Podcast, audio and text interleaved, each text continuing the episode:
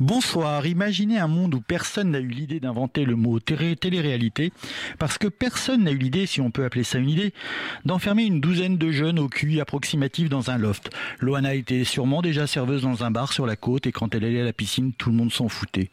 Imaginez un monde où il n'y avait pas d'iPhone, pas d'internet et où le nec plus ultra était d'avoir un lecteur de DVD.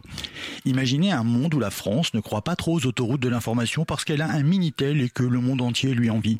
Un monde où quand on dit Jacques Chirac est président de la République, ça ne fait rire personne, enfin presque personne, parce qu'il est vraiment président de la République et depuis peu, son Premier ministre s'appelle Lionel Jospin. Imaginez un monde où on s'étripe pour savoir si les 35 heures sont une conquête sociale ou une mauvaise idée. Un monde où le projet de loi de la ministre du Travail, Martine Aubry, déchaîne les passions et la démission de Jean Gandois, le patron du MEDEF. Un monde où les socialistes faisaient peur à ce qu'on appelait encore le patronat. Ce monde a existé, c'était la France en 98 et Radio Corpus Paris vous y emmène maintenant. Bonjour, nous ne sommes pas sur LCI, nous ne sommes pas sur Radio France, nous ne sommes pas sur la Nouvelle Chaîne Info. Euh, chers auditeurs, chers auditeurs, euh, bonsoir, qu'est-ce que je raconte? Et pourtant, Radio Campus vous proposera quotidiennement, par tranche horaire, de l'information. Fuck you, en toute simplicité, hashtag OKLM. On, ne dit plus euh, diante, on dit plus euh, ministrel. On... Mais pas n'importe quelle information, de l'information étudiante. On devrait quand même se poser des questions. Est-ce que vous, quand vous baisez, vous pensez à Dieu L'information de proximité, de l'information que vous êtes utile. Moi j'aime bien ouvrir ma gueule. J'en perds mes mots tellement l'émotion est grande. Parlez-nous un peu de cette coupe monstruelle. C'est pas Pernod, c'est pas le trésor de TF1. Alors qu'est-ce que c'est Radio Campus Paris C'est hyper frais. détente. Détente, euh, voilà. Très summer. Très summer. La matinale de 19h sur Radio Campus Paris. Bonjour et Bienvenue sur Radio Campus en 1998. En 1998, on s'étouffe déjà avec de l'eau quand on boit trop tard. Pour ce numéro très spécial de la matinale de Radio Campus Paris, nous allons parler de musique, de pouvoir, de TF1, de pop musique et de ce truc nouveau qui s'appelle Internet et qui a l'air bien cool. Nous recevrons dans le désordre honneur aux dames Gilles Caplan, Frédéric Rousseau, Sven Hansenloff et le journaliste Pierre Péan. On est en 98 frérot, j'ai pas changé de numéro. La matinale de 19h. 19h. Le magazine de Radio Campus Paris. Radio Campus Paris. Allez, avec moi pour commencer en studio, Frédéric Rousseau et Sven Hansenloff. Frédéric Rousseau, bonjour, j'espère ne pas vous te choquer en disant que tu es un vétéran des musiques électroniques. Euh, oui, on peut dire ça. On peut dire ça Tu as travaillé avec des pionniers comme Vangelis, Jean-Michel Jarre ou même la chanteuse pop Mylène Farmer. Oui. Tout ça, hein J'ai même joué dans ses clips, ouais. Ah, t'as même joué dans ses clips alors. Et alors, je ne sais pas s'il a joué dans des clips, mais Sven Love est avec nous. Il est DJ, organisateur, organisateur des soirées Cheers au WhatsApp à Bastille. Euh, en 80, oui, je, je, suis un peu déphasé parce que la matinale 19h 98, bon d'accord, d'accord, ouais. ça fait beaucoup. Et tu participes actuellement aux soirées Respect au Queen depuis deux ans maintenant? Oui. Alors en lisant votre biographie, cher, euh, cher Frédéric Rousseau, j'ai vu que tu avais commencé par travailler sur l'arme nucléaire. Alors comment t'es passé du nucléaire à la musique électronique? En fait, j'ai fait des études à Paris, Port des Lilas, dans, dans, dans un, une chambre de commerce traditionnelle sur l'électronique, etc. Et le, premier travail que j'ai trouvé, c'était de travailler dans une société qui s'appelait la Soderne et qui fabriquait le détonateur de la bombe atomique française. Alors, je vous cache pas que j'ai pas tenu très longtemps. Euh, D'abord parce que c'est, on est dans un monde militaire, donc est un monde assez sophistiqué et assez compliqué. Et puis voilà, j'en suis parti et un jour j'étais voir mon père en disant bah écoute voilà, je crois que ça c'est pas bon et mon papa m'a juste dit une chose, il m'a dit écoute, tu gagnes une certaine somme d'argent par mois aujourd'hui en travaillant dans le nucléaire. Donc je te donne un an pour gagner autant avec la musique. Si tu réussis ton coup, bah tu continues. Si tu rates, tu retournes. Donc, tu travaillais pas sur... Oh pardon. Tu avais quel âge? Bah j'avais en 80 donc, donc tu parles de 80 non un peu 80, même là, hein, là ça, on parle avant 80 ouais dans les années 80 donc j'avais 20, 20 20 balais quoi. 19 ans 20 ans. Et c'était quoi le but du boulot? C'était de donner un beau bruit à la bombe? Non non il faut tu sais pour que pour qu'il y ait une fusion nucléaire il faut qu'il y ait 800 000 neutrons qui arrivent sur la masse critique. Et donc ces 800 000 on vérifiait que le détonateur générait bien 800 000 neutrons pour que ça pour que ça pète quoi. Alors toi Sven quand tu as commencé à mixer comment ont réagi tes parents? Euh, ils, ils ont pas, pas, pas, tellement réagi en fait, pas tant que ça. Euh, si, si j'ai abandonné mes études, ça, c'est passé. Tu sais quoi en cours de route, euh, des études de lettres. Et donc, à la Sorbonne, ouais. J'ai décroché, j'arrivais plus à me concentrer. C'est parce que la musique était trop importante ouais, dans elle la avait tête, pris trop de place dans ma vie et euh, et donc ça évidemment l'abandon a été un peu difficile à, à digérer. Euh, mais par ailleurs, mes parents ont toujours été très euh, comment dire ouverts d'esprit, donc en, même temps, il pensait que si c'était ce que j'avais envie de faire, bah, pourquoi pas. Voilà, donc il y avait un peu les deux. Et tu savais que c'était pour faire de la musique, pour devenir DJ ben, à ce moment-là ça, ça, a commencé à se dessiner, oui. Ouais. On est à quelle, quelle époque en gros? Il y a 4-5 ans? Ouais. c'est quoi le déclic? C'est parce que on t'emmène à une soirée, exactement. On m'emmène à une soirée avec, un, copain et j'ai un, une sorte de coup de foot pour une musique. Euh, qui est le garage. Qui est le garage. Mais en fait, déjà les musiques électroniques, euh, par le biais des musiques électroniques et dans les premières rêves parties, euh, à Paris euh, où on peut entendre un peu de garage, mais on entend un peu de tout.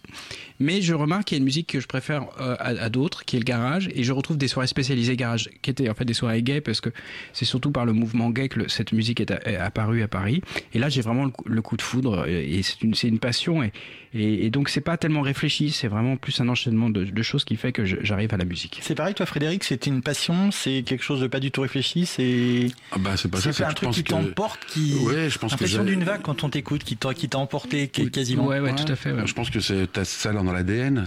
Ton ADN possède cette, cette passion-là. Et puis il y a quand même une dimension qui était importante dans la musique, c'était l'émotion. C'est-à-dire que c'était générateur d'émotions. Euh, t'étais récepteur et t'étais émotif. Enfin voilà, il y avait cette dimension aussi euh, sentimentale et émotionnelle. L'un et l'autre, vous avez appris la musique ou vous avez fait la musique quand vous étiez petit? Pas du tout. Pour, dans mon cas, pas du tout. Moi, j'ai fait le conservatoire, mais j'étais pas très bon. Et donc, bah, donc classique, euh, bah, c'est ça, voilà, conservatoire classique, piano, et puis euh, les profs te, te, forçaient à jouer des œuvres que j'aimais pas, alors que moi je préférais en jouer d'autres. J'étais un grand fan de Jean-Sébastien Bach parce que je trouvais que c'était un, vu que je venais un petit peu de, des mathématiques et de l'électronique, je trouvais que c'était le musicien le plus matheux euh, de l'histoire de la musique. Et voilà, j'étais donc un, plutôt un passionné. Euh, C'est sûr, hein, je crois qu'il a dit que Bach a été le meilleur agent pour De Dieu, je crois, le, qui a été le, meilleur représentant de commerce pour Dieu euh, à cause de toute la musique religieuse de Bach. Peut-être, ouais, peut-être. Mais il était très inventif, en tout cas pour l'époque. Et alors, on va parler d'un autre musicien, Jean-Michel Jarre. Tu le rencontres comment? Alors en fait, on avait ouvert un magasin de musique avec un monsieur qui s'appelait Francis Mandin, euh, boulevard Beaumarchais, pas très loin d'ici, au 66, et on avait ouvert un magasin de musique électronique euh, en octobre 80 enfin fin, fin des années 80. Et euh, le premier client a été Jean-Michel Jarre qui m'explique qu'il part faire un concert, une tournée en Chine, donc euh, deux concerts à Pékin et trois concerts à Shanghai, et qui cherche quelqu'un pour euh, reproduire sur scène en live les séquences de ses albums d'Oxygène, Equinox et Champ Magnétique. Et donc voilà, et je me suis retrouvé embarqué dans cette affaire. Hein. À l'époque, vous avez des ordinateurs, vous travailliez comment? Ah non, non, bah non, il n'y avait pas d'ordinateur, on fabriquait des machines, des machines hardware, c'est-à-dire qu'on fabriquait un séquenceur, donc ça ne faisait que ça, mais non, non, il n'y avait pas d'ordinateur, c'était bien d'ailleurs. un côté un petit peu artisanal en fait, mais dans, le, dans le meilleur sens du terme. Complètement. Mais mm. c'était ça qui est, moi je trouve que c'était ça la, le, le côté passionnant, c'est-à-dire que la machine que tu prenais en main, t'incitait à aller dans une direction musicale ou dans une autre, alors qu'aujourd'hui, euh, on t'a mis, on t'a tracé des chemins tout faits selon les softs que tu mm. utilises. Voilà, euh, si tu utilises GarageBand, bah tu vas faire plutôt ça. Si tu utilises euh, Logic, tu vas utiliser ça. Si tu fais live, c'est plutôt le côté musique électro berlinoise, toute, toute le... donc il fait que à l'époque, les instruments étaient beaucoup moins enfin beaucoup plus compliqué à utiliser et, en plus sur scène. Oui. Et plus une source d'expérimentation. Exactement. Et puis, euh, puis sur scène, c'était euh, c'était extrêmement fragile. Hein. Mm, mm. C'est une musique que tu as écoutée là, ces synthétiseurs, toute cette musique préélectronique. J'avais justement une question euh, historique, enfin entre guillemets. Est-ce que Jean-Michel Jarre, le groupe Space, c'est Non, c'est Didier Marouani ça. Didier Marouani. Didier Marouani. il y avait un batteur qui s'appelait Roger Risitelli, qui est mort depuis, et puis un monsieur qui s'appelait Dominique Perrier qu'on a retrouvé aussi euh, qui était un vieux pote de Jarre et qu'on a retrouvé ici. il y avait un lien quand même. Ouais, C'était la même époque en tout cas. Sauf que je dirais que Jarre avait quand même une certaine euh, originalité, alors que Space était quand même assez euh, variété, je dirais. C'était de la variété synthétique, hmm. alors que Jean-Michel l'était peut-être un peu moins. C'est quoi la Chine en 1980 On n'imagine pas du tout. là aujourd'hui en 98, la Chine il y a 18 ans, c'était comment? La quoi? La Chine. Tu dis que tu ah en bah, Chine la Chine, avec oui, bah, bah, la Chine, c'était. en fait, c'était le premier concert d'un groupe occidental euh, sur le territoire chinois après la révolution culturelle, qui fait qu'on jouait devant 40, 50 000 personnes, mais qui étaient soit habillés en vert quand ils étaient militaires, soit en bleu parce qu'ils étaient civils. Et euh, ce qui est assez étonnant, c'est qu'à Shanghai, j'ai dans le public, je vois deux blacks qui sont là, qui applaudissent, qui sont tout contents et tout. Donc je vais les voir et je leur dis mais qui vous êtes? Et ils me disent bah nous on est deux Américains qui sommes venus à Shanghai pour apprendre le chinois. Et donc j'avais juste trouvé deux blagues dans, dans 40 000 personnes. C'était c'est euh, moi j'ai mis euh, j'ai mis beaucoup de temps à m'en remettre de ce voyage, beaucoup de temps. Sven, tu te rappelles de la première fois où tu allais à une rêve? Euh, Oui. Qu'est-ce qui t'a plu? Euh, c'était très, c'était très, hum, il y avait une ambiance un peu hédoniste, très joyeux en fait. Ça, correspondait pas du tout à l'image qu'on peut se faire peut-être maintenant. C'était les, gens, c'était très coloré. Tout le monde était habillé avec des vêtements de couleur. Il y avait, il y avait des, des euh, je sais pas comment ça s'appelle, des peintures de toutes les couleurs partout et une musique très joyeuse et très variée. Euh, et, évidemment, l'extasie euh, euh, coulait à flot, je sais pas comment dire. Bref. son travail. Voilà, donc tout ça, c'était une espèce de, de, Et puis un peu régressif aussi, mais c'est-à-dire un côté un peu en retour à l'enfance, enfin, bon enfant aussi. et donc, c'est, on, moi, j'aime même perdre là-dedans, quoi. surtout à, 20 ans, je veux dire, à, découvrir ça à 20 ans, parce qu'il faut, faut comprendre que c'était complètement nouveau. Et quand tu, tu, tu, parles de, de, rêve, tu dis parfois que c'est presque une dimension politique, une utopie politique qui s'est faite là, qui est une espèce de, de, de nouvelle société qui se crée. C'est un petit peu au tout début, disons, euh, oui, il y, a un petit message au tout. C'est marrant parce qu'il y, a eu des débats là-dessus récemment. Oui, je vais parler ça rapidement parce que je ne sais pas si vous êtes au courant. Euh, il y a une sorte de soirée festival électro euh, à l'Élysée en ce moment. Enfin, dans les jours qui viennent, je sais pas. Bah, il y en a eu un hier déjà. Ah bah c'était peut-être ça en fait. C'était euh, hier. Voilà, c'était hier dans la cour de l'Élysée. ils ont amené des DJ. Euh, Donc débat là-dessus, pas inintéressant. Beaucoup de gens se sont écharpés, dont moi d'ailleurs, euh, parce qu'évidemment ça pose la question, euh, ça cause plusieurs questions, mais la question est-ce que la musique électronique a a euh, un message politique éventuellement ou pas Et, est-ce que euh, quand on est artiste, musicien, euh, est-ce que ça a une signification d'aller de, de, travailler dans la, dans la cour de l'Élysée? Mozart jouait pour la cour du roi. Alors, si, on fait un ouais. en 1798, c'est un, un, vrai vrai débat assez compliqué en fait. Mais moi, la, première chose qui m'est venue à l'esprit en, en, voyant ça, d'ailleurs, j'ai réagi sur des forum ou je sais pas quoi, mais c'était que bah non, la musique électronique, euh, le, moment où la, musique électronique selon moi, hein, c'est un point de vue personnel, a eu un message politique, euh, c'était au moment de sa naissance et, point barre. Enfin, c'est un peu rebelle, on peut pas, elle peut pas rester rebelle dès lors qu'elle a du public? C'est un peu toujours ce débat. Euh, la je, ne crois pas qu'une musique puisse être rebelle en fait, vraiment. Rebelle? Ouais. Enfin, le, il y a des musiques, la musique punk par exemple, c'était extrêmement rebelle. Alors ça pas longtemps. Ça n'a pas duré trop longtemps. C'était justement, c'est peut-être un des seuls e-, exemples. Mais c'était un des seuls en fait. Parce qu'eux, ils ont tout cassé quand même. Oui, hein. mais mais euh, ça n'a pas duré longtemps et ça a été aussi rattrapé par le système qui qui, qui, en a fait aussi. C'est vrai, c'est vrai. Voilà. Alors ce matin, on a, elle pouvait pas être là ce soir avec nous. On a enregistré Gilles Caplan. On va l'écouter maintenant. La, ma voix est pas très bonne, vous allez entendre, mais écoutez parce que la sienne est excellente. On est en 98, frérot. J'ai pas changé de numéro. La matinale de 19h. 19h. Le magazine de Radio Campus Paris. Radio Campus Paris. Bonjour Gilles Caplan, merci d'être avec nous.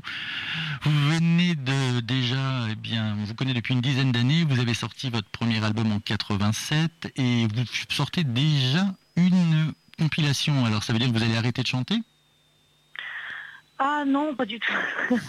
non, non, c'est... Euh, en fait, c'est le choix de, de ma maison de disques hein, qui euh, tenait pour euh, les 10 ans, en fait, faire une, un genre de best-of, quoi. Ça s'appelle donc Jour de fête, sur lequel on retrouve des titres que vous avez déjà enregistrés, puis quelques inédits, comme une reprise de Va tu verras, tu verras. C'est ça, exactement. Qu'est-ce qui vous a donné envie d'enregistrer particulièrement cette chanson-là, Claude Nougaro? Euh, malheureusement, je l'ai pas faite avec Claude Nougaro. J'aurais bien aimé, mais euh, c'était pas, pas possible. Mais j'adore depuis que je suis petite. Euh, tu verras, c'est une de mes chansons préférées. L'original de, de, Chico Buarque est, vraiment superbe. J'adore la, j'adore la bossa nova en général, qui est très mal considérée parce qu'on pense souvent que c'est une musique un peu facile, une musique d'ascenseur qu'elle a été très malmenée par euh, des, nouveaux arrangements un peu bidons, alors que c'est une musique tellement belle et mélancolique. Euh, voilà, c'est ça qui m'a poussé à reprendre à Tu verras. Je suis sûr qu'un jour on saura apprécier cette musique. On est en 1998, mais je sens que dans les années qui viennent, on, saura la réévaluer. Je ne sais pas ce que vous en pensez, mais, mais je sens comme un mouvement de fond autour de cette musique. bah, J'espère, parce qu'elle est euh, vraiment, quand on dit, elle est, elle est, tellement malmenée, quoi que c'est très dommage. Et déjà, euh, euh, il y a deux ans, en 96, j'avais repris une chanson, attendez, de, de Milton de Milton, n'importe quoi, de oh, Les eaux de Mars, Agua de Marzo. Très très belle chanson, elle aussi. Magnifique chanson d'Antonio Carlos Jobim. C'était une compilation hommage à Carlos Jobim et j'avais adoré faire faire cette reprise. Quoi. Si on vient au début de votre carrière, rien ne se serait passé si vous n'aviez pas rencontré Jalonsky. C'est lui qui a été le déclencheur parce que vous étiez à l'école étudiante, vous, alliez, vous preniez des cours au cours Florent, mais vous pensiez chanter un jour? Honnêtement, j'ai toujours eu une grande passion pour la musique. J'ai fait beaucoup de groupes de rock quand j'étais quand j'étais jeune, dont un tout particulièrement qui s'appelait Les yeux adaptés, dans lequel je me suis bien amusée. Tout un programme. Euh, exactement, tout est dans le titre. Et euh, donc, en tout cas, euh, ça a commencé, oui, il y a quelque chose qui a commencé à ce moment-là. J'espère qu'il y aurait eu quelque chose d'autre qui aurait quand même commencé, même sans lui, mais disons que ça a été une rencontre formidable, fulgurante, qui a, complètement transformé ma, vie. Je pense qu'on était c'est une rencontre qui nous a enrichis euh, l'un et l'autre. Il avait les mots justes pour, euh, il a trouvé les mots justes pour une jeune fille. Hein. Les, mots qu'il vous a écrits vous ont tout de suite touché? Mais complètement, complètement. C'est-à-dire qu'il y avait vraiment un effet de, lui avait l'impression de rencontrer euh, quelqu'un qui ressentait la même chose, enfin en tout cas des, des, choses très proches de lui. Et puis il avait ce regard assez précis sur ce que je pouvais être à ce moment-là Bon, j'étais en fac de l'aide, j'étais au cours Florent, j'étais tourmentée, j'adorais la littérature, euh, tout ça. Que des qualités donc. Oui, voilà, ouais, ouais, de, romantisme un peu euh, vénéneux, un peu tourmenté euh, que lui aussi avait. Donc il y a eu une résonance très forte entre nous, de ça c'est sûr. L'an dernier, vous avez travaillé avec Disney pour, pour La Petite Sirène, vous avez chanté Un autre monde, c'est quelque chose que vous avez envie de refaire ou c'est trop formaté pour vous? Je pense pas comme ça en réalité. C'est les opportunités qui viennent. Je trouvais que c'était bien. Enfin, moi, ça m'amusait que, Disney me fasse cette proposition. Euh, moi qui ai vu tant de dessins animés au, Grand Rex euh, quand j'étais petite. Euh, donc j'étais j'étais très contente oui maintenant euh, je sais pas si c'est formaté bien sûr c'est formaté c'est une musique qui est faite pour un des dessins animés des, films d'animation pour les enfants c'est pas forcément là où on vous attend, c'est pas forcément là où on vous attend. C'est ça que je voulais dire. Non, mais enfin. Vous aimez peut-être être là où on vous attend pas. Oui, je, pense, je, oui, peut-être. Puis surtout, je pense pas tellement. Euh, comme ça en réalité. J'ai pas de grands plans, j'ai pas de. Moi, ce qui m'a toujours euh, poussé, c'est euh, l'amour de, rencontrer des, compositeurs, des nouvelles personnes, de faire de la, belle musique et euh, d'être porté par les, rencontres musicales, si vous voulez. Après, moi, je suis d'une certaine façon, je peux, j'ai un côté un peu aventurière de la musique, quoi qui me, convient très bien, que j'aime beaucoup. Alors justement, puisque vous êtes aventurière de musique, depuis quelques années, on voit émerger un mouvement de musique électro. Est-ce que c'est quelque chose qui vous intéresse, qui vous tente? Est-ce que vous pourriez aller, aller explorer ces sentiers-là? Euh, ouais, pourquoi pas. Bon, la musique électro, enfin l'électro en général, c'est assez, euh, c'est assez, bon, c'est assez instrumental, quoi. Il n'y a, a, pas énormément, mais c'est quelque chose, ouais, pourquoi pas. Mais encore une fois, ce sera de la. Si vous rencontrez quelqu'un. Oui, ouais, ouais, ouais. Je vais pas avoir. Euh, moi, moi, musique, si vous voulez, quand même de base, c'est le, la, la, pop. Hein. C'est vraiment mon identité. Euh, J'aurais adoré être une, euh, chanteuse de, chanter des choses plus rock qui me conviennent bien à mon tempérament, voilà. Mais euh, j'ai juste, euh, j'ai pas trouvé la, la, la, je crois que j'ai juste pas la voix, quoi. Je suis pas Patti Smith. Hein. Mmh. Je suis plus proche de, ben oui, c'est con, mais bon, ça compte aussi, quoi. Oui, oui. C'est une des injustices de la chanson d'ailleurs. Ben, voilà, c'est faut faire avec sa voix il faut faire avec avec avec ce qu'on a, avec ce qu'on est. Et il se trouve que j'ai une voix qui va qui marche beaucoup mieux euh, et une intention aussi peut-être qui marche mieux. Euh. Mais je pense que la, le, le, le, rock c'est une énergie qu'on peut retrouver dans, dans beaucoup de choses. Quoi. C'est euh, pas forcément d'ailleurs que dans le rock. Maintenant, quand je vois Madame Figaro qui fait sa une avec la rentrée sera rock, si vous voulez, à un moment donné, c'est pas possible quoi. C'est anti-rock. Bon, non, pour moi le rock c'est vraiment quelque chose de beaucoup plus underground, quelque chose de, de, de, de de très indépendant, qui a une pensée qui va à rebours des choses et euh, qui ne se laisse pas attraper, qui ne se laisse pas formater, donc euh, qui est l'anti-Madame Figaro quand même. Eh ben, merci beaucoup, Gilles Caplan, on vous écoute maintenant. Merci d'avoir pris du temps pour être avec nous ce soir. merci à vous. Bonne soirée à vous.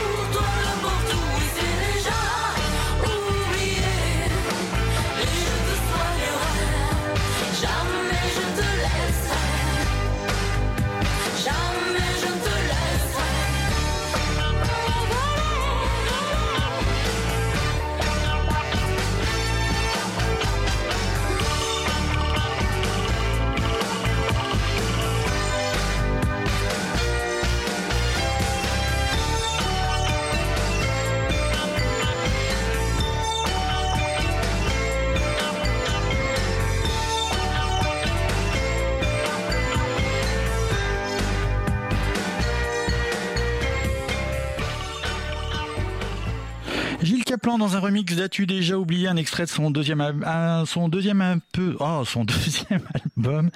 Je ne sais pas si vous savez, mais je suis un peu voyant et je peux donc vous dire qu'en 2018, elle se produira le 30 juin au festival En Bonne Voie à Pézac, le 21 juillet au festival de jazz de Fourmi dans le Nord et jusqu'au 29 juin, on peut la voir à Paris au studio Héberto dans Juste la fin du monde de Jean-Luc Lagarce. On est en 98, frérot. J'ai pas changé de numéro. La matinale de 19h. 19h. Le magazine de Radio Campus Paris. On est toujours en 98 avec nos invités en studio Frédéric Rousseau et Sven Love. On parle plus, on parle de plus en plus, de French Touch. Alors ça existe, à votre avis, Sven Love Bah, ça existe, oui, puisqu'à partir du moment où les médias ont décidé que ça existait, euh, euh, c'est-à-dire il y a quelques temps, il n'y a pas très longtemps finalement, n'est-ce pas? Euh, T'es pas seulement voy- t'es un très très bon voyant, je me disais tout parce que la précision. Toi hein. aussi, hein, t'es pas assez bon, hein, j'ai remarqué. Bon, bah, c'est c'est fou. T'as vu ouais. des forums internet, je sais même pas ce que ça peut être. Euh, T'es Ah, sûr? Je vois pas du tout. Ouais, bon, Euh, qu'est-ce qu'on disait donc euh, On parlait de la French Touch. est-ce Ah que- oui, la French Touch. Bah, la French Touch, oui, oui, bien sûr. C'est- C'est c'est- c'est apparu il n'y a pas très longtemps dans les médias euh, pour désigner euh, une musique euh, qui, qui, qui, qui, a fait se- se- s'exporter la musique française, en fait. Mais est-ce que tu vois des points communs, par exemple, entre toi, entre les gens de Daft Punk ou des groupes comme Air? Vous avez, Tu penses que vous avez la la même culture, le même bain musical? Euh, en partie, ouais, en partie. Tu le définirais comment? Euh, bah c'est les, les, les, les, les, musiques électro euh, l'attirance pour les musiques électroniques. Alors mais euh, euh, avec une orientation un peu pop dans le sens très large du terme. C'est-à-dire qu'il y a évidemment une musique électronique donc, tu, évoquais tout à l'heure un peu pré-électronique en, quelque sorte avec l'expérimentation avec la, musique de Perret et, puis après il y a la musique de Kraftwerk bon et ça ça fait partie un petit peu de, de, de nos influences diverses mais aussi euh, et puis le côté un peu pop c'est l'envie de ça c'est les Daft Punk surtout qui sont qui sont les champions dans ce dans ce domaine d'ailleurs je, Ouais, je, je leur d'ailleurs. ouais ouais Air aussi, c'est Air assez aussi pop, tout ouais. à fait ouais.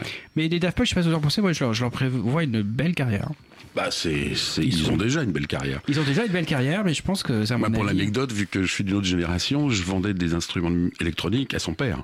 Oui Et, et le- les petits bangalters, je les ai vus tripoter des claviers, et ils étaient, Ouais. c'était des gamins. mais Air, c'est un petit peu différent non quand même? R, oui, c'est plus, c'est plus, plus euh, acidulé. Tu vois, c'est c'est pas. euh, euh, je trouve que Daft, Daft Punk, ils arrivent à mettre une énergie incroyable. Ils sont finalement, ils arrivent quand même à être un peu rock, un peu funk, etc. etc. Ouais. Euh, je trouve- R, ils sont un peu plus, euh, c'est un peu plus mou, je trouve. Mais c'est très joli, c'est très élégant. Voilà, c'est éthéré, c'est un peu plus, voilà. Toi, toi, justement, Frédéric, euh, Frédéric Rousseau, je, je redonne ton nom. Toi, tu, tu vas au rêve, tu, tu connais toute cette scène tech, euh, un Euh, peu techno, les ouais. soirées au Queen? Alors non, je l'ai fait, je l'ai fait à la grande époque. euh, évidemment, quand j'avais votre âge, euh, entre 20 et entre 20 et 25 ans, euh, on n'arrêtait pas. Donc on sortait tous les soirs. a- Maintenant, je le fais moins. Maintenant, je. Mais, c'est parce mais- que c'est pas du tout un, mouvement musical qui t'intéresse pas En fait, il il Par plus- exemple, le garage, la musique garage, ça t'intéresse pas Non.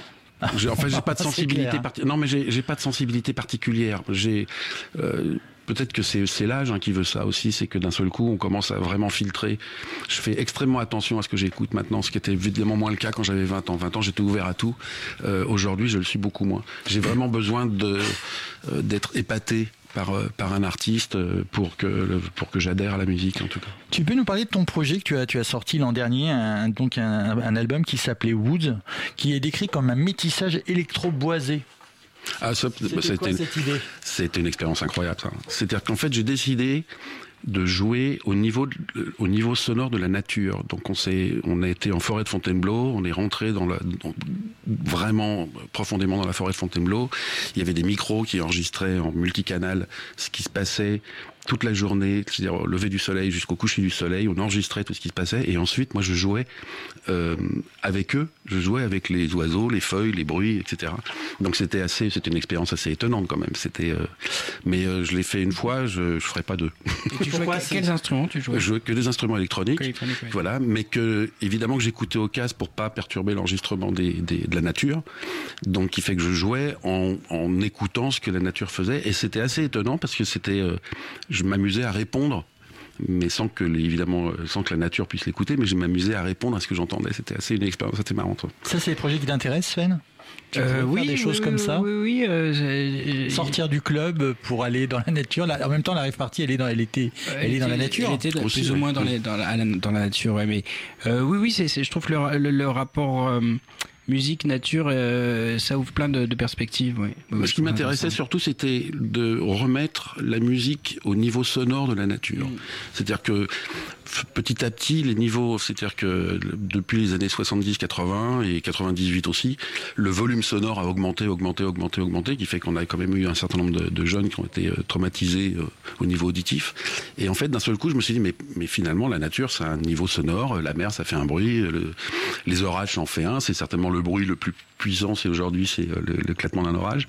Et je me suis dit, ben voilà, si on remet le niveau de la musique au niveau de la nature, d'un seul coup, on est dans une espèce de confort euh, humain. Voilà. C'était ça mon expérience. On est en 98, frérot. J'ai pas changé de numéro. La matinale de 19h. 19h. Le magazine de Radio Campus Paris. Radio Campus Paris. Euh, c'est l'heure pour Simon qui vient de nous rejoindre de faire un tour de l'actualité. Alors qu'as-tu retenu Simon de ce mois de juin 98 s'il Eh bien, Christophe, euh, j'avais peur de devoir parler du sujet du moment, qui est la Coupe du Monde. Mais bon, la France s'est qualifiée d'office en huitième de finale en battant l'Arabie Saoudite 4-0. Et d'ici à ce qu'on se fasse éliminer par les Italiens en quart, pas de suspense. Ouais, ça c'est En politique, c'est pareil. On sent que c'est la fin de la saison. Ils n'ont plus rien dans leur sac pour nous faire rire. Le seul sujet qui aurait pu être intéressant étant bien sûr la loi Aubry, passée ce 13 juin, qui vise à informer les entreprises d'un futur passage aux 35 heures. Sauf que le temps que les patrons se plaignent de cette réforme qui va inciter les salariés euh, à la feignantise, les empêchant de siroter tranquillement leur euh, morito à la plage pendant leurs vacances aux Bahamas, j'avais toujours rien à dire. Donc il n'y a pas d'actualité en mois de juin. Dans 98. l'immédiat, non. euh, et justement, c'est comme ça que j'ai eu une idée. Comme je n'ai rien sur le présent, je me suis dit que j'allais plutôt parler d'avenir. Donc j'ai sorti mon Minitel, j'ai regardé comment joindre l'Institut politique de Paris. Oui, le Minitel, on n'était pas, on n'est pas très euh, à la pointe euh, chez moi. Donc euh, j'ai euh, cherché comment joindre Sciences Po. Et dans quel but me direz-vous? Eh bien pour déceler les éventuels visages de demain, découvrir les futurs Jacques Chirac, Lionel Jospin, les futurs euh, juristes ou autres conseillers en stratégie d'opinion et de communication. Si c'est moins glamour, on trouve tout là-bas, hein, c'est comme ça. J'ai donc pu me rendre aux inscriptions des étudiants euh, qui vont entamer leur première année à la rentrée 98. Et là, j'en ai vu un qui avait l'air de venir d'un échange euh, universitaire tchèque, le genre d'individu qui n'est pas allé chez le coiffeur depuis des décennies. C'était le genre de profil qui allait peut-être apporter une forme de renouveau au sein de cette institution et peut-être dans notre pays. Donc je suis allé le voir pour lui poser des questions. Non, en fait, il est pas du tout tchèque, il s'appelle Emmanuel Macron, il vient d'Amiens. Rien de bien original en somme. Euh, bon, comme il m'avait l'air sympathique, je lui ai quand même posé deux trois questions sur son parcours. Donc du coup, il a fini sa scolarité dans un lycée privé euh, et catholique euh, à Amiens et a fini ses études secondaires au lycée Henri IV à Paris où il enchaîne avec une prépa littéraire. Une enfance normale, dirons-nous, quand on vient d'une famille de cadres de la médecine, si ça se dit. Mais ce Manuel Marcon, comme vous dites, là, il a fait une prépa littéraire. Comment ça se fait qu'il se retrouve à Sciences Po plutôt qu'à l'ENS Alors c'est Emmanuel Macron. Et puis justement, c'est qu'il l'a tenté ce concours de l'ENS, euh, qu'il a échoué. Il a même redoublé sa deuxième année de prépa pour euh, retenter ce concours sans succès. Alors au début, le pauvre, il m'avait l'air affecté en m'en parlant, j'étais embêté, et puis là, il a commencé à me répéter qu'il avait pris des cours de français particuliers. Bon, j'ai répondu que je comprenais, qu'il était déçu, mais qu'il fallait aussi euh, voir ce que ce Sciences Po euh, pouvait lui apporter. Mais il a commencé à partir en boucle, à insister sur ses cours de français. Mais oui, j'ai pris des cours particuliers, j'ai pris des cours particuliers, j'ai pris des cours particuliers. Mais là, tout ce que j'avais envie de lui répondre, c'était OK, et alors T'as couché avec la prof et tu veux que ça fasse la une de Paris Match ou quoi? Enfin, non, sinon, faut juste avancer, je veux dire, ça n'a aucun intérêt. Heureusement, à ce moment-là, un professeur est passé par là, calmant tout de suite le jeune Emmanuel en me sauvant et en m'emmenant, en, en- en me- en m'emmenant dans sa marche. C'est compliqué Ah oui, à j'ai dire. du mal à vous mettre en marche, Oui, hein. j'ai du mal à me mettre en marche totalement. Le hasard a fait que c'était un des professeurs qui était en charge euh, du, recrutement, du recrutement de ce jeune homme. Le pauvre était tellement désolé que je sois tombé sur cet élève. C'est vrai qu'il a des allures charmantes, commençait-il. Mais alors, qu'est-ce qui cause? Si on peut dire que c'est une qualité, puisque ça montre qu'il a une grande aisance à l'oral, parfois on avec lui on s'y perd, quoi. Rien qu'à son oral euh, pour Sciences Po, nous, le jury, on a eu tellement le sentiment d'être pris en otage par son discours qu'à un moment on lui a dit c'est bon, vous êtes pris juste pour le faire taire, quoi. Là, euh, je n'étais même pas étonné par rapport à ce que j'avais vu. Mais il m'a quand même ajouté qu'il était récurrent de voir sur ses bulletins euh, antérieurs que ses phrases étaient toujours trop longues. L'on dit même qu'il a fini son premier écrit à l'ENS en débordant sur la table sans le, sans le voir, c'est dire. Et donc tu penses que ce Manuel Macron aura un grand avenir? Alors c'est toujours Emmanuel Macron, mais bon, disons que pour un individu, un individu qui parle autant, euh, soit il finit comédien, soit il finit concierge dans un chic immeuble du 15e arrondissement, mais concierge. Je vois pas, je vois que ça pour lui, désolé. Eh bien, merci Simon pour cette rencontre avec un échantillon de l'avenir de Sciences Po. On, merci Simon. Hein. On parlait d'un jeune homme en bis. Il avait quel âge en 98, Macron? Il avait 21 ans. Ah oui, d'accord. Euh, merci. On est au téléphone avec euh, Pierre Péan normalement. Allô Pierre Péan, vous m'entendez? Oui, oui, je suis là. Bonjour Pierre Péan. Vous, merci d'être avec nous. Vous venez de publier avec Christopher Nick l'an dernier un livre qui s'appelle TF1 un pouvoir. Alors j'avais envie de vous demander sur quoi repose selon vous le pouvoir de TF1 aujourd'hui? Euh, Sur le pouvoir, bah, c'est eux qui font, qui ordonnancent toute la vie politique au point où en mars 93, au dernier Conseil des ministres de la gauche, euh, euh, François Mitterrand s'est posé la question de savoir euh, pourquoi la gauche était dans, un si mauvais état. Et dans les causes possibles, il s'est demandé s'il devait rendre son épée à, enfin, comment j'arrive plus à trouver le nom, euh, aux commentateurs, aux télé, enfin aux présentateurs du JT peut-être PPDA. Comment? Bah, à, Bouygues d'une part, à Bouygues, enfin, ouais. TF1, le pré... et puis euh, après euh, voilà à PPDA. Ouais, PPDA, le présentateur du 20h qui ferait l'agenda politique. Ah, absolument. Et donc euh, c'est dire à l'époque. Euh, c'est TF1 qui, qui, faisait la pluie et le beau temps et tout le monde se battait pour euh, être interviewé à TF1. Oui, aujourd'hui, TF1, oh, pardon, c'est 50% de part de marché. Oui, absolument. Puisqu'on n'a que six chaînes aujourd'hui. Alors, est-ce que vous pensez que s'il y a de nouvelles chaînes, ça va renforcer ce pouvoir ou l'atténuer pour vous? Bah, Ça va évidemment le, diminuer. Et donc, euh, c'est pour ça que moi, je décide de, j'ai décidé de, euh, d'écrire un bouquin, parce que j'estime qu'un journal un média quel qu'il soit, c'est un contre-pouvoir. Mais euh, TF1 est devenu un véritable pouvoir. Euh, et donc euh, c'est à partir de ce moment-là que j'ai entraîné Christophe Nick pour qu'on mène l'enquête. Vous êtes, Pierre Péan, vous êtes beaucoup intéressé dans le passé aux zones grises de la démocratie. On vous doit notamment des, articles retentissants sur, sur, sur, la fin du giscardisme. Est-ce que vous pensez que les différentes lois sur le financement des partis politiques qu'on a depuis quelques années vont avoir arrangé les choses au XXIe siècle? Ben, C'est-à-dire que euh, les lois, notamment, qui, euh, qui mettent en garde contre les médias, enfin, qui, qui limitent, qui tentent de limiter euh, les médias qui, dépendent des, des contrats de, de l'État euh, bon, auront peut-être un, un, pouvoir, euh, enfin, restreindront la, la capacité de nuisance et le, le pouvoir de, euh, de ces médias, et en particulier de TF1 mais je crois que la diminution euh, se, se, fera seulement avec le nombre des chaînes, avec un, un, nombre de chaînes beaucoup plus important. Et plus généralement, vous croyez à un recul de la, de la corruption tel qu'on l'a vu dans les, à la fin des années 80 et durant les années 90 ou pas du tout? Ben, Je crois qu'il faut beaucoup de temps euh, parce que les, les corrupteurs et les corrompus euh, ont généralement un temps d'avance. Et donc, toutes les lois, c'est certes ça rend plus difficile la, corruption, et notamment la corruption qui tourne autour de, la chose politique, et notamment dans, les systèmes d'élection, enfin dans les élections euh, surtout présidentielles. Je pense qu'il faut là aussi encore beaucoup d'années, beaucoup de lois, beaucoup de surtout d'application de ces nouvelles lois pour que la corruption diminue. Alors Pierre Blanc, vous ne le savez pas, mais je suis un peu voyant et, je, peux vous dire que vers 2018, vous écrirez un livre avec Jean Grégor. Ce livre s'appellera Comme il vivait. C'est un livre qui paraîtra aux éditions du Seuil.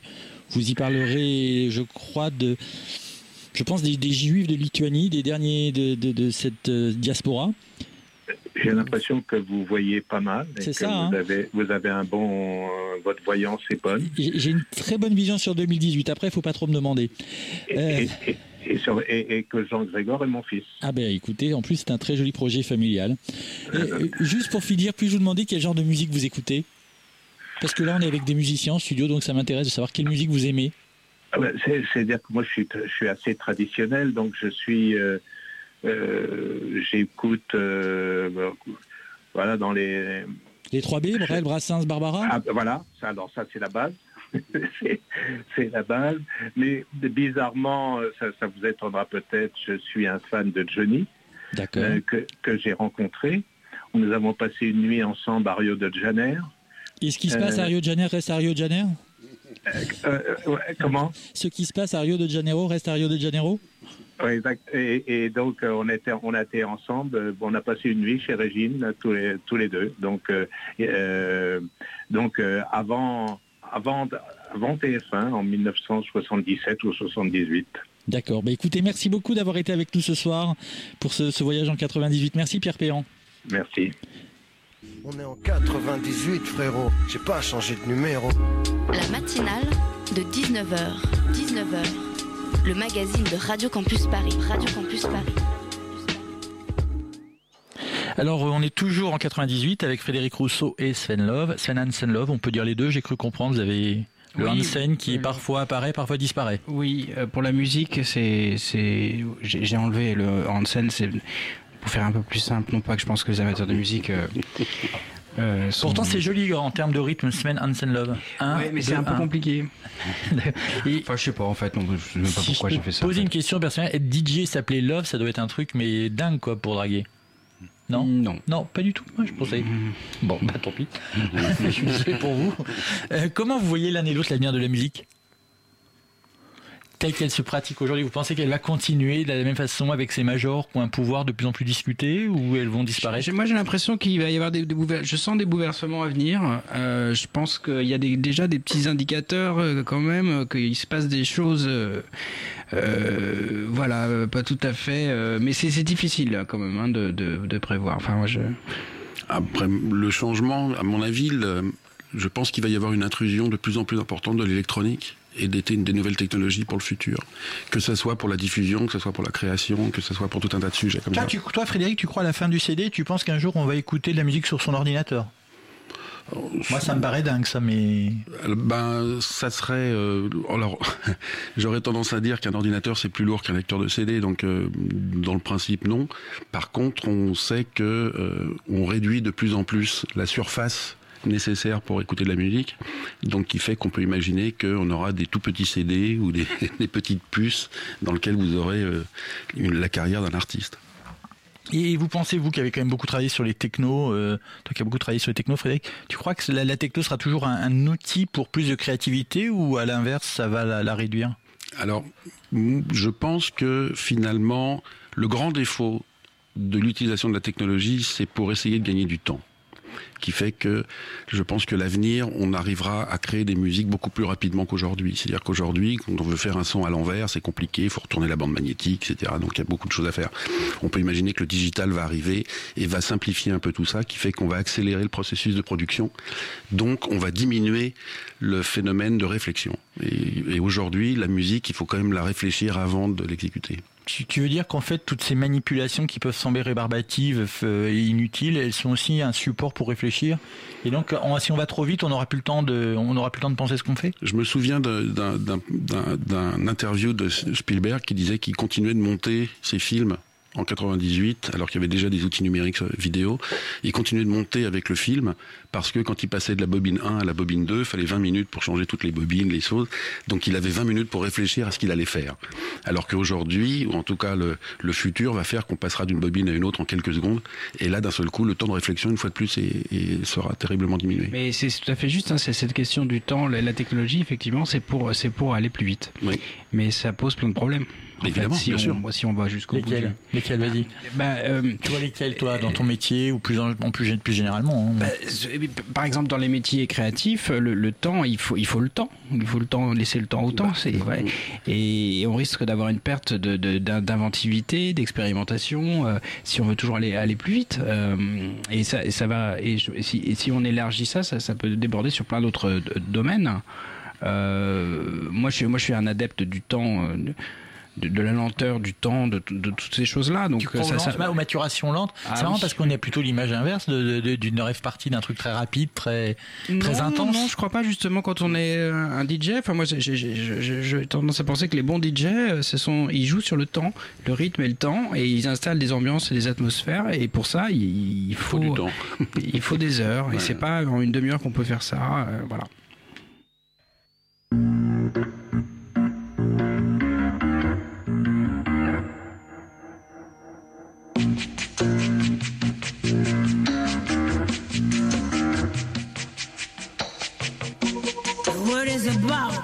There's something evolving.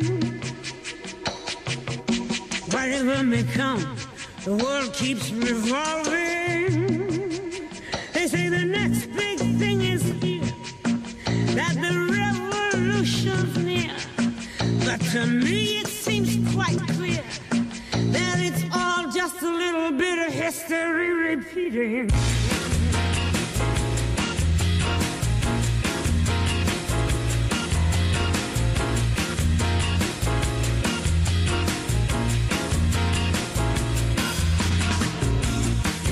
The newspapers shout, a new style is growing. But it don't know if it's coming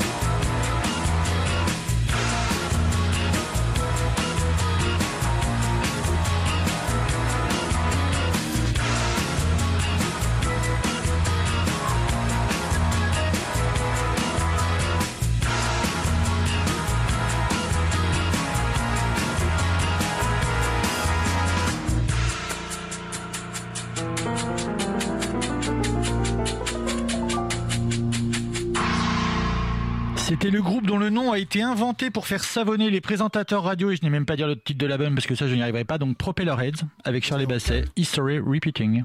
On est en 98, frérot. J'ai pas changé de numéro. La matinale de 19h. 19h. Le magazine de Radio Campus Paris. Radio Campus Paris. On est toujours euh, à Radio Campus Paris euh, avec euh, Frédéric Rousseau et Sven Love. Alors on était jusqu'ici en 98, on va essayer de se projeter un peu dans l'avenir. Vous allez me dire un peu comment vous voyez votre avenir. Vous, Frédéric Rousseau, moi je verrais bien travailler à l'IRCAM dans quelques années. L'IRCAM, on sait, c'est l'Institut de recherche sur, sur le son, sur la, musique. Qu'est-ce que vous pourriez y faire dans 20 ans?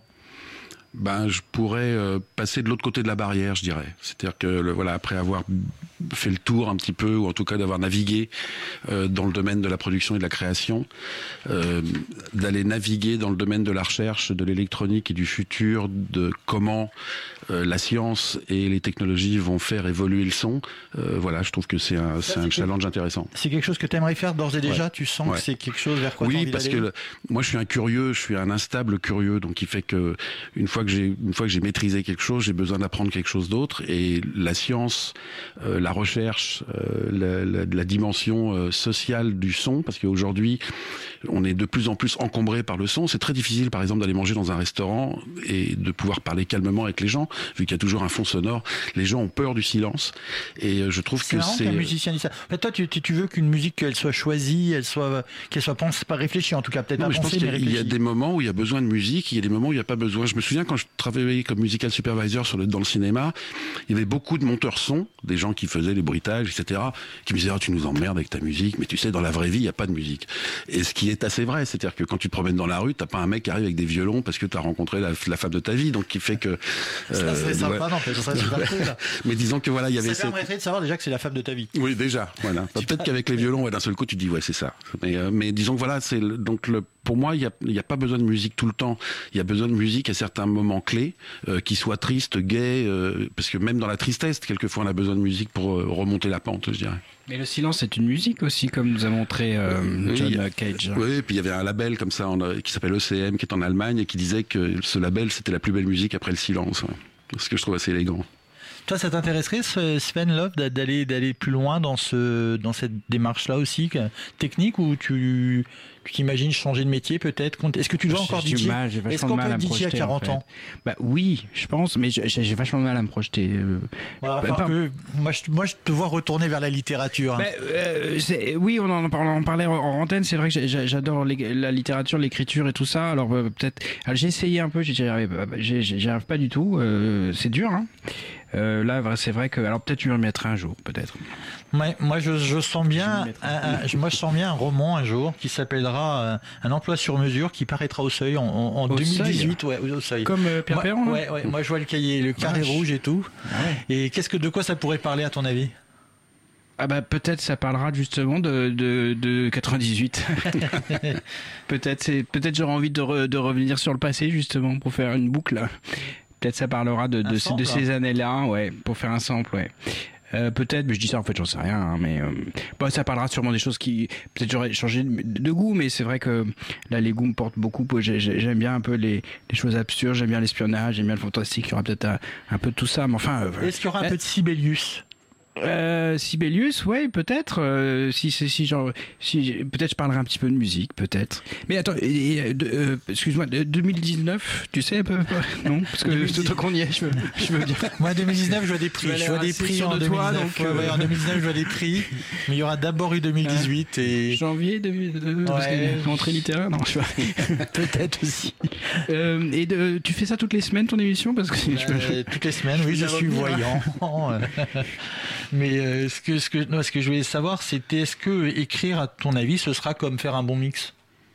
Euh, est-ce que c'est des expériences qui n'ont rien à voir? Je pense que, c'est plus c'est- compliqué. euh, c'est plus compliqué, euh, plus difficile, mais il y y a un lien. Parce que euh, quand on fait un mix, on, on- on crée une ambiance, on, on travaille sur le temps, pour revenir à ce dont on parlait juste avant. On travaille sur euh, euh, sur comment la- l'attention du euh, de- de- de- du public euh, et dans l'écriture aussi, il me semble. euh, Il y a tout un jeu avec ça. Donc je pense, je pense qu'il y a des liens quand même euh, un peu. On peut faire, on peut établir des liens. C'est marrant, je suis moins d'accord avec vous. Je trouve qu'un mix, c'est un parti pris. Et donc, on peut avoir 20 mix, 20 parties pris de la même musique ou des mêmes pistes. Par contre, un livre, c'est beaucoup moins le cas. C'est-à-dire que il n'y a pas vraiment de parti pris. Il y a quand même la qualité de l'écriture. Euh, un mix, il y, a des, il, y a des, il y a des gens qui ont fait des mix ratés, qui sont devenus des tubes. Je veux dire, la Charles était trop Ah forte. oui, mais tu- alors, parce tu que vois ce que je veux dire, tu- c'est que les tu défauts tu d'un mix a- je- peuvent devenir une qualité, alors que le défaut de l'écriture, ça plombe le livre. Euh, ça Pas peut sûr se discuter, hein. Ah bon ça peut se discuter. Mais, euh, mais juste, euh, tu parles, on parle de deux mix différents parce que moi je parle d'un mix de DJ, c'est-à-dire Ah oui, sur une un soirée, Oui, voilà un enchaînement sur, En une- effet, sur c'est la longueur d'une soirée, pardon, sur, excuse-moi. sur, sur 6 heures ou 7 heures par exemple. On est en 98 frérot, j'ai pas changé de numéro. La matinale de 19h. 19h. Le magazine de Radio Campus Paris. Radio Campus Paris. Alors on a beaucoup voyagé entre 1998 et 2018 et voilà l'heure où arrive le professeur Jacques Atoulu qui va nous faire part de sa vision pour les 20 prochaines années, les méga trends comme disent les Américains. Bonsoir professeur. Brillant. Pardon? Vous avez oublié brillant. Qui de mieux que le brillant professeur Jacques pour nous faire part de sa vision, etc. Ah oui, pardon Jacques, excusez-moi. Professeur. Attendez, je vais éteindre mon itinéris. Voilà. Voyez-vous, mon cher Christophe, ces 20 prochaines années seront les décennies de la rigueur. Que retient-on des réformes du gouvernement cette année? Je ne sais pas. C'est une question rhétorique, vous n'avez pas à répondre. Ah pardon Jacques. Professeur. Donc, on retient des réformes gouvernementales, le Pax et les 35 heures. Autrement dit, on décomplexe les invertis et les fainéants au travail. Tout cela va très vite s'essouffler. Les Français vont réclamer un retour à la rigueur. Sinon quoi? Hein? Sinon quoi? C'est quoi, c'est encore une question historique Moi j'en sais rien. Évidemment que vous ne savez pas. J'ai le savoir. Sinon, on pourrait imaginer, dans les dystopies les plus folles, des mariages entre personnes du même sexe et les travailleurs qui restent chez eux tout en gagnant de l'argent. Mais voyez-vous, aussi étonnant que cela puisse paraître, je compte beaucoup sur le football pour mettre de l'ordre dans tout cela. Le football, vraiment? Oui, cette récente victoire de l'équipe de France à la Coupe du Monde est une sorte d'apogée. Les footballeurs français n'attendent rien de plus. Désormais, ils accepteront de jouer bénévolement, en toute humilité. L'argent n'a plus rien à faire avec le milieu du football. Cette victoire a permis de purifier le monde du football et ça, c'est une avancée. Très bien professeur, et concernant la politique? J'allais y venir. Voyez-vous, si nous regardons ce qui se passe outre-Atlantique, nous avons atteint une sorte d'apogée dans les bas-fonds du pathétique en termes d'histoire politico-adultérine. Je fais bien sûr allusion à l'affaire Clinton-Lewinsky. Je précise pour vous éviter un énorme effort de réflexion. En France, jamais une telle histoire eût été envisageable. Jamais on verra un homme politique français avoir une histoire extra-conjugale consentie ou non avec une femme de petite vertu. Ce serait grotesque.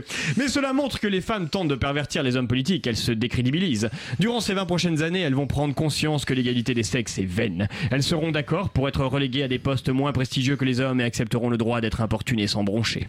Si vous le dites, je vous crois. Et concernant les nouvelles technologies Parlons-en des nouvelles technologies. Tout le monde s'émerveille devant l'Internet en disant qu'il s'agit de la meilleure invention du siècle. Bill Vesey. Ah bon? Je peux finir, oui. Bill Vesey, disais-je, ou Coxigru si vous préférez. J'en veux pour preuve un exemple. Jeudi dernier, j'organisais un dîner pour 60 convives. J'ai donc fait appel à un traiteur. J'ai tenté de demander à l'Internet, et le temps que la machine se mette en marche, mon Minitel avait déjà répondu. Internet n'a aucun avenir.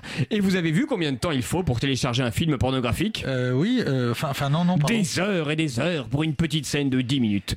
À ce qu'on m'a dit. Alors que de se rendre à une vidéothèque pour louer une VHS est plus aisé, personne n'aura envie de télécharger des vidéos sur l'internet. Et je ne parle pas des courriers électroniques. Il faut se connecter, attendre, imprimer, tant de tâches fastidieuses que le fax rend plus simple. Mais vous êtes sûr, professeur? J'en mettrai ma main à couper. Eh bien, merci, professeur. On rappelle que tout cela est dans votre livre 1998-2010. Pourquoi ai-je encore et j'ajouterai toujours raison? Merci, professeur. Je vous en prie. Voilà, on va se quitter avec de- de- du garage. On est un peu en retard. On est désolé. C'était la matinale spéciale 98. Merci à tous nos invités. Gilles Caplan, Pierre Péan au téléphone, Frédéric Rousseau et Sven Love en studio. Vraiment, merci à vous deux d'être restés une heure avec, Merci, avec moi. merci. Merci au chroniqueur Simon, euh, au Crimon, oh là là, Simon pour son inoubliable bio d'un inconnu de Sciences Po et à Maxime pour son interprétation toujours impeccable du professeur. Merci aussi à l'imper- autant imperturbable qu'indispensable Adèle qui a réalisé cette émission. À la production et à la présentation, c'était Christophe. Radio Campus Paris, c'est sur 93.2 FM à Paris. Et le jour 93.9 à Paris, voilà.